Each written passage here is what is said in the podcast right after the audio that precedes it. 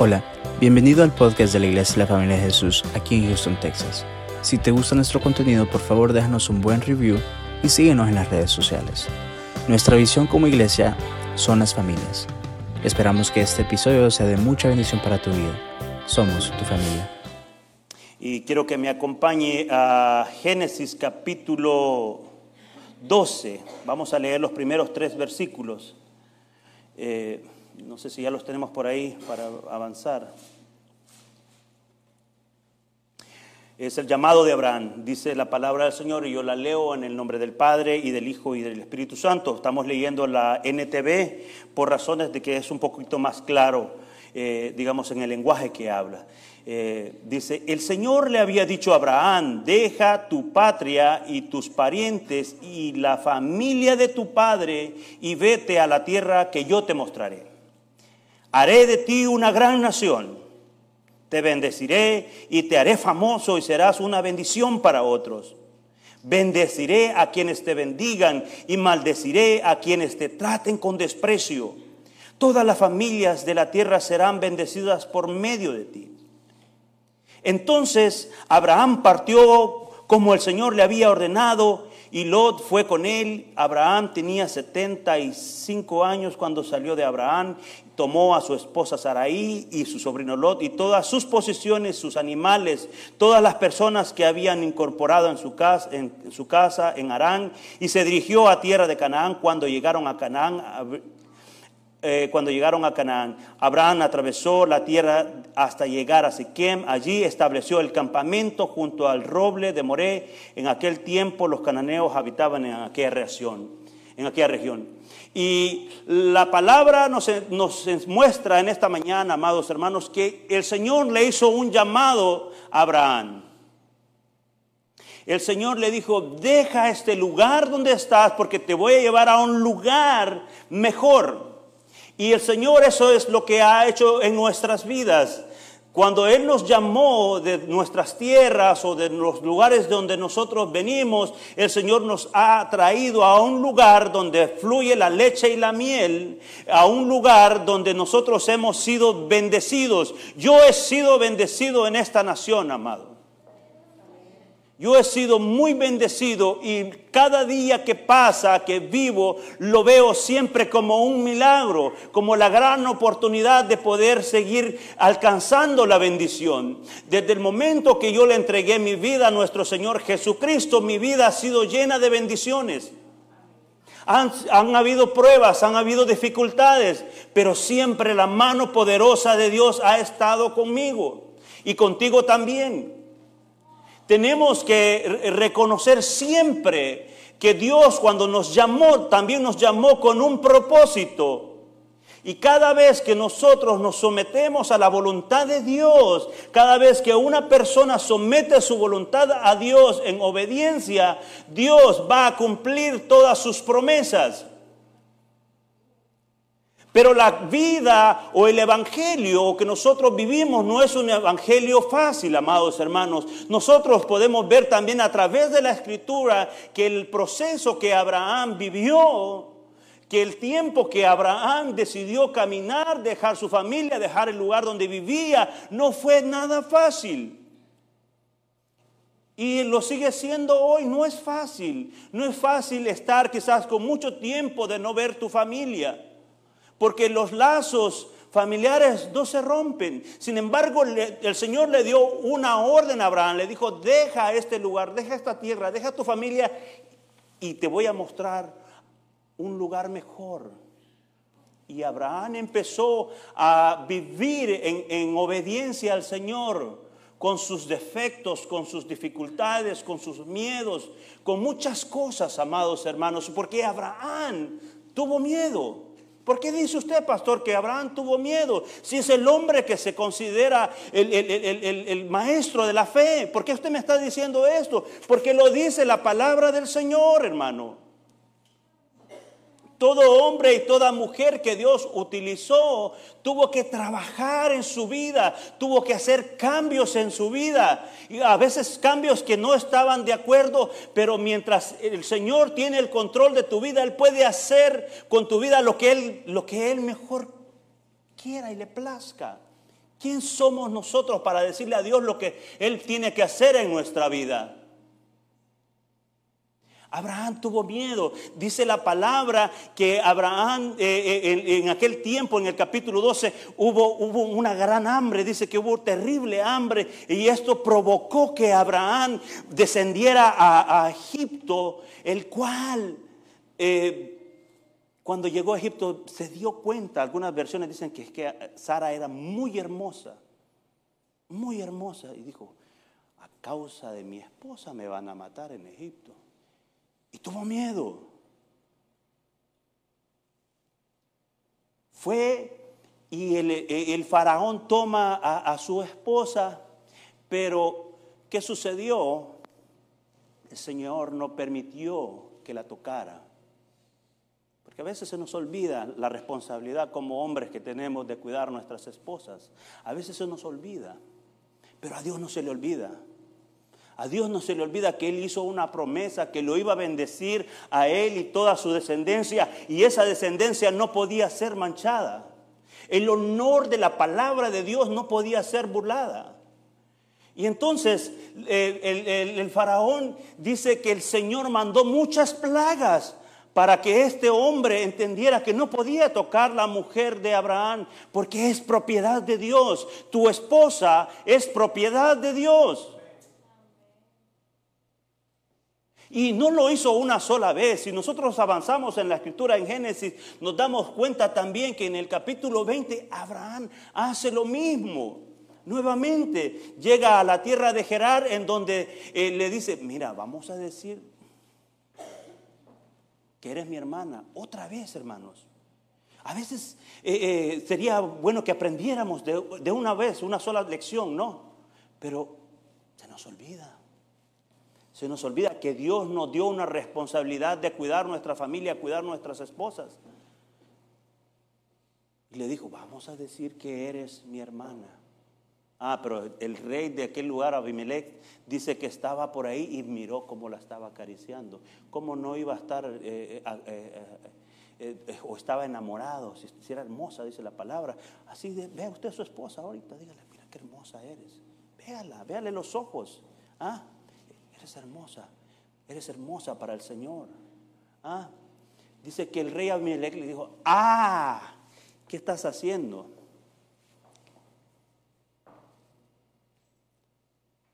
Querer mentir, hermanos, la mentira no va con el Señor. Y mentira es, sea chiquita, sea grande, de tamaño que usted lo quiera ver, mentira es mentira y es pecado. Amén.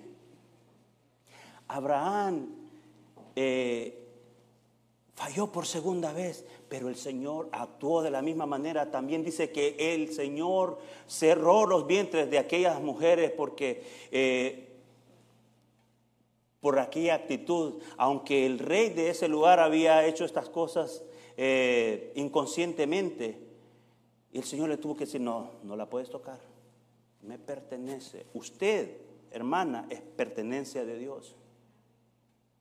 Usted es pertenencia de Dios. Y cada vez que usted somete su vida al Señor, el Señor la va a proteger, téngalo por seguro. Téngalo por seguro. Y aquí siempre, me, le digo, me da mucha alegría siempre, porque aquí oramos siempre por su familia. Siempre estamos orando por su familia, para que no le falte el pan, para que no le falte nada, hermano. Pero sobre todo que no le falte la presencia de Dios en su casa, porque todos necesitamos la presencia de Dios Abraham falló, tuvo miedo. Podemos tener miedo. Las circunstancias estaban motivando a Abraham quizás olvidarse de aquella promesa. Las circunstancias eran adversas, pero esas circunstancias, amados hermanos, podemos nosotros cambiarlas esas circunstancias que quizás porque no veo esa promesa todavía, yo no veo que Dios me ha bendecido, todavía estoy esperando, amado, el tiempo tuyo no es el tiempo de Dios. Dios tiene un tiempo, el reloj de Dios no es nuestro, no es nuestro reloj. Él, si Él dijo que te va a bendecir, te va a bendecir. Pero tienes que someter tu vida a la voluntad de Él. Él, el Señor, Sabe también, la escritura nos muestra que su hijo Isaac era un buen estudiante. ¿Cuánto le gusta tener personas que lo siguen? ¿O cuánto le gustaría que sus hijos lo siguieran? ¿Los hombres? Tengamos mucho cuidado, amados, lo que nosotros hacemos, y esto es para los hombres y para las mujeres, mucho cuidado con lo que hacemos, porque sabe, Isaac también hizo lo mismo que su padre. Y eso nos trae mucha, mucha enseñanza, amados. Si nosotros pues, no nos vamos a detener ahí, pero si nosotros tuviéramos ese cuidado de que todo lo que hacemos hay personas, personitas que un día van a crecer y van a hacer lo mismo que nosotros hicimos. Si no, usted no se da, si usted no se da cuenta, si usted tiene sus hijos, en, en una etapa de sus hijos, sus hijos se quieren vestir como usted se viste. Hablan como usted habla. Si usted es una persona que habla con respeto, sus hijos van a hablar con respeto. Si usted es una persona que habla eh, muy fuerte, también sus hijos van a hablar muy fuerte. Donde quiera que vayan, usted está reproduciéndose, porque recuérdese que si el Señor le dijo, te voy a bendecir a ti y tu descendencia, o sea que donde quiera que vaya, e, e, esa bendición va, pero si nosotros no ah, podemos eh, transmitir esa bendición correctamente, eh, tenemos un problema. Isaac también le dijo a su esposa, eh, vamos a decir de que somos hermanos. Hermanos, tengamos cuidado lo que hacemos, tengamos cuidado con lo que nosotros decimos también y de frente de quién lo estamos haciendo, porque recordemos que Dios siempre está viendo. El enemigo también, amados hermanos, él va a querer impedir que tus bendiciones lleguen a tu vida. ¿Me entiendes?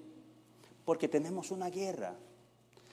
Nuestra guerra, dice la palabra del Señor también, que no es contra personas, que dice, dice que no es contra carne ni sangre. Yo se lo digo en, mi versión, no es contra personas. Tu guerra no es contra la gente, no es, no es contra un ser humano.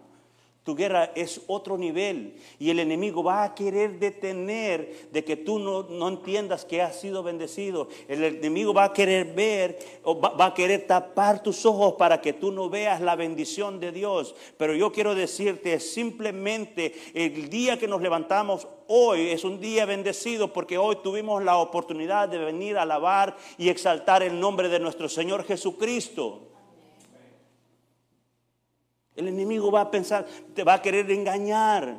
Tienes que darte cuenta, tienes que saber que el enemigo desde el principio y hasta siempre será un mentiroso. Él no quiere que tú veas las bendiciones. No quiere que veas que esa puerta está a punto de abrirse. Él no quiere que, que veas que esa puerta ya está lista para ti.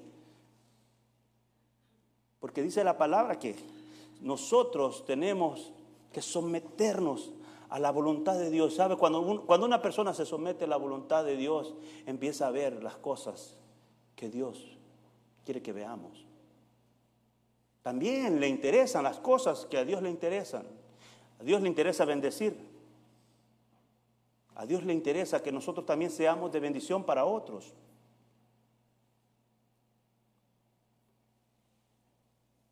Quiero que me acompañe a Génesis 26, capítulo 12. Vamos a leer ahí, ahí nos vamos a detener.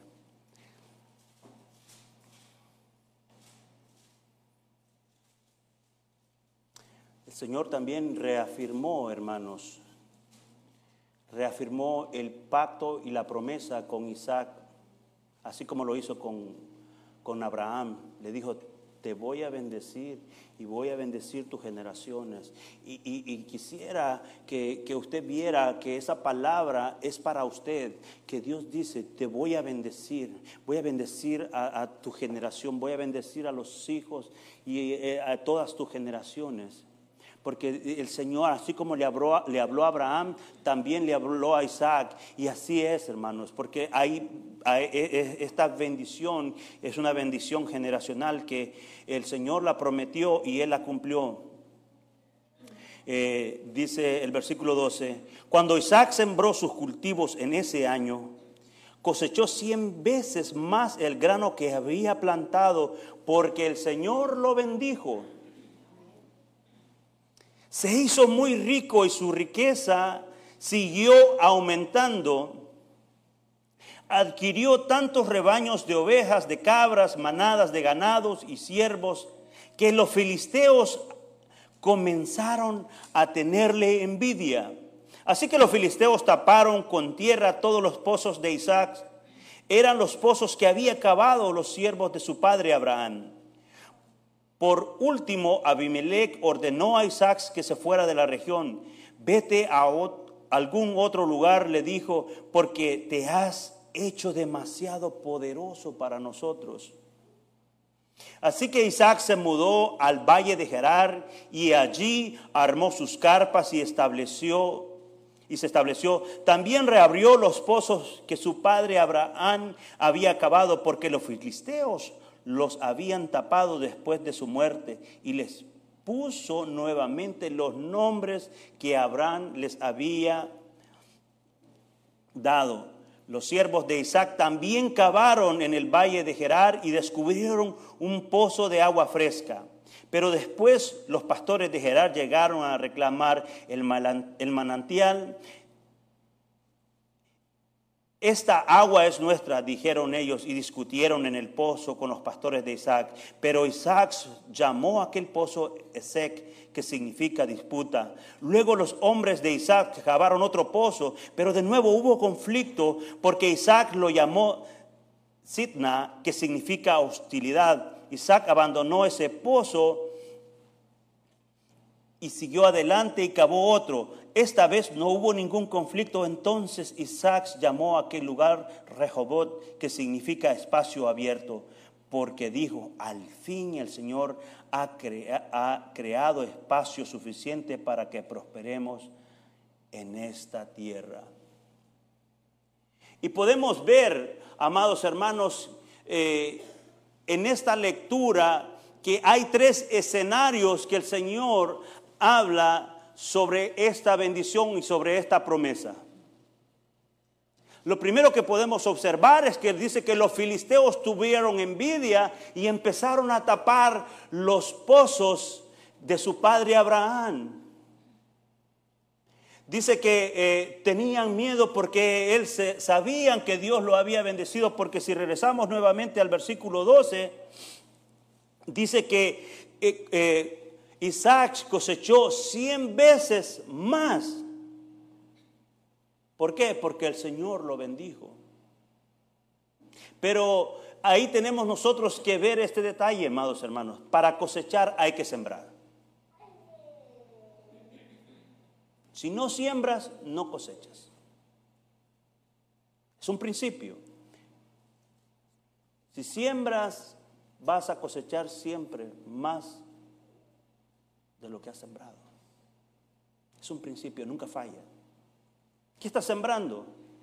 ¿Dónde estás sembrando? La tierra que estás sembrando es buena tierra. ¿Cuál es la actitud también que, tienes al sembrar? ¿Estás esperando? ¿Estás creyendo que el Señor eh, eh, te va a bendecir? ¿Te has apartado de ese lugar? Porque si recordamos que este rey le dijo, vete de aquí, porque te estás haciendo muy poderoso. Hay lugares, amados, en nuestra vida que tenemos que apartarnos. Porque dice la palabra que nosotros somos nación escogida apartados para el reino de Dios. Por lo tanto, ya nuestra vida no puede ser como era nuestra vida pasada. Lo pasado, pasado. No puedes volver atrás. Dios te trajo a esta nación, Dios te trajo a esta iglesia para bendecirte, pero tienes que caminar en fe, aunque hayan cambios en tu vida, aunque hayan pasen cosas que no entiendes. Busca en oración, búscale. Mira, si, si, tu vida se torna en una vida de oración, te aseguro que el Señor te va a hablar por la palabra, te va a hablar, eh, eh, eh, puede hablarte en sueños de muchas maneras. Si quieres ser bendecido o, si todavía tienes alguna promesa por ahí que no ha llegado y que no la has visto, tenemos que ponernos nuestra vida a cuentas con el Señor. Pero hay que sembrar, hay que trabajar. Eso dice que tenemos que trabajar eh, por el reino de Dios, tenemos que trabajar por nuestra familia, tenemos que trabajar siempre, amados hermanos. El Señor, en, el, en el reino del Señor no hay perezosos. Todos trabajan. Todos trabajan. ¿Por qué? No, no, no debería ser así, pues si somos hijos del rey, pues deberíamos de estar... Eh, eh, no, amados hermanos, el Señor nos dejó ejemplo también de que nosotros debemos de servir a otros. ¿Ah? Vemos que los filisteos intentaron cerrar, quisieron decir, no, aquí fue Abraham, pero ya aquí la cosa con Isaac ya no, es, ya no va a ser igual la promesa sigue en pie. La promesa sigue en pie. Quizás por un corto periodo de tiempo no la puedas ver. Porque las circunstancias a veces son las, las que nos hacen tambalear, quizás por ahí. Pero cuando estés pasando por un momento así, que no entiendes qué está pasando, si Dios me prometió, me prometió una casa, me prometió mi familia, me prometió mi esposo, la esposa, no sé qué es lo que Dios te prometió, pero tienes que creerle a Él. Tienes que creerle a Él. Si el Señor dijo eh, que, va a hacer cosas grandes, maravillosas en tu vida y en, y en tu generación, créelo, porque está en su palabra. Los filisteos, los filisteos de estos tiempos, son todas esas distracciones, hermanos, que nos quieren apartar del camino de Dios, los que te quieren sacar del, propósito del cual Dios te trajo. Ellos quieren siempre, porque saben que tienes, eh, que, hay bendición, que, que, eres poderoso. Porque si Dios está contigo, si el Rey de Reyes está contigo, tienes poder, tienes autoridad. Pero tienes que aprender a vivirla y a declararla en tu vida todos los días.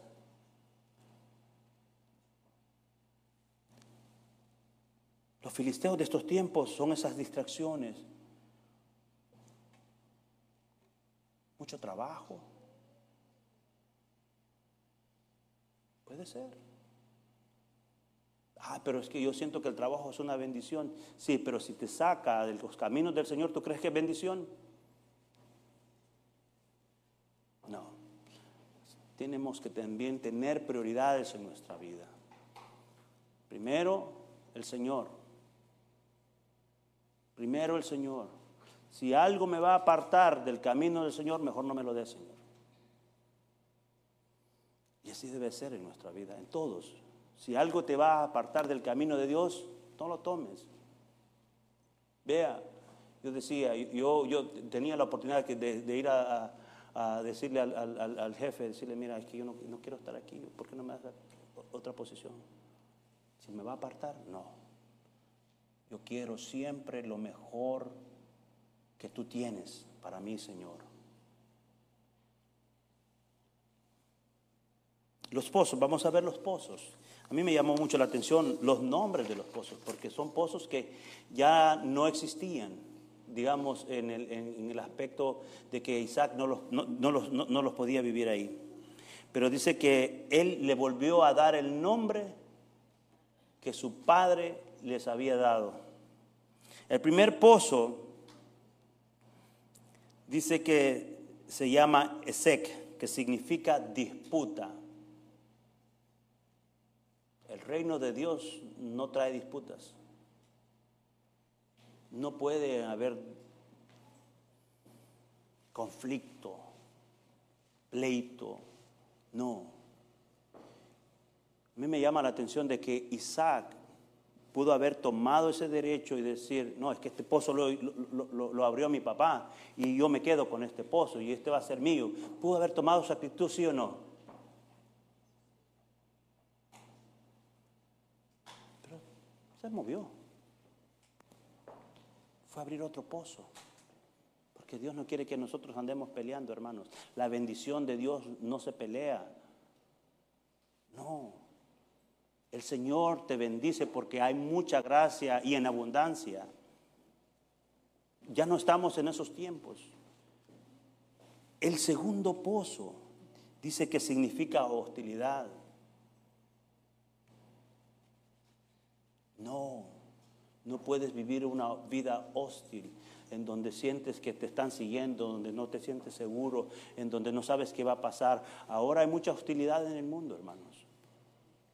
Pero Dios no quiere que vivamos en hostilidad, no quiere que, te sientas inseguro. Dios quiere que estés en el mejor lugar, que sea en su casa. ¿Y qué más acá en la familia de Jesús?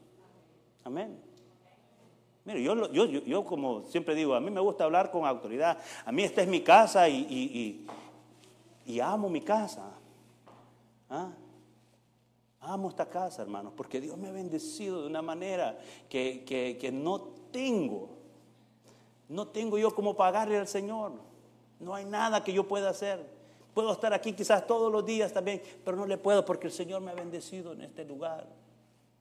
El hecho de poderle servir a ustedes, hermanos, es una gran bendición. Hostilidad. El mundo está lleno de hostilidad.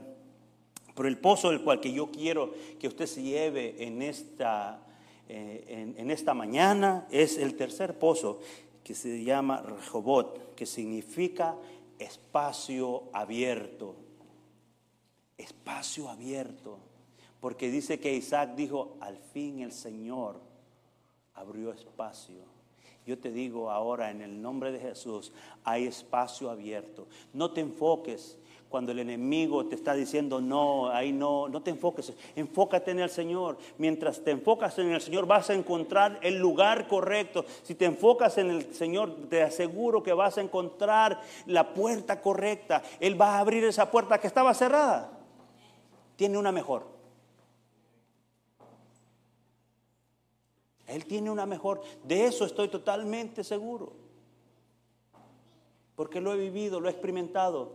Que, que nadie te escucha, puede ser en tu trabajo.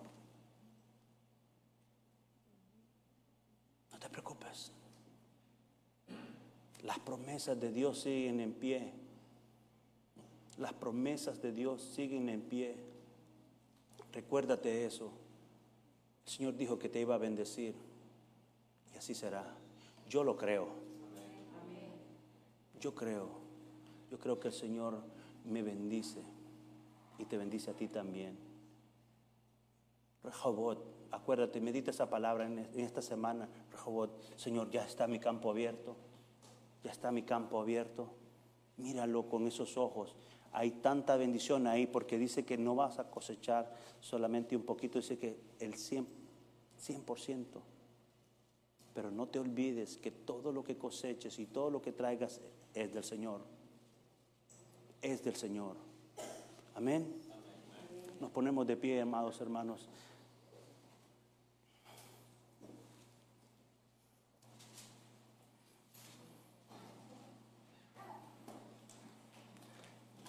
Las promesas de Dios nosotros ahora las alcanzamos solamente a través de nuestro Señor Jesucristo, porque Él, Él pagó el precio para que nosotros podamos tener ese acceso. No hay nadie más.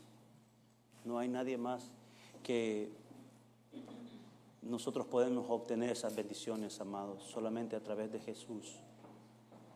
Jesús, Él lo es todo. Él puede ayudar que nosotros podamos entrar a, a ese lugar donde Él nos tiene preparados, hermanos.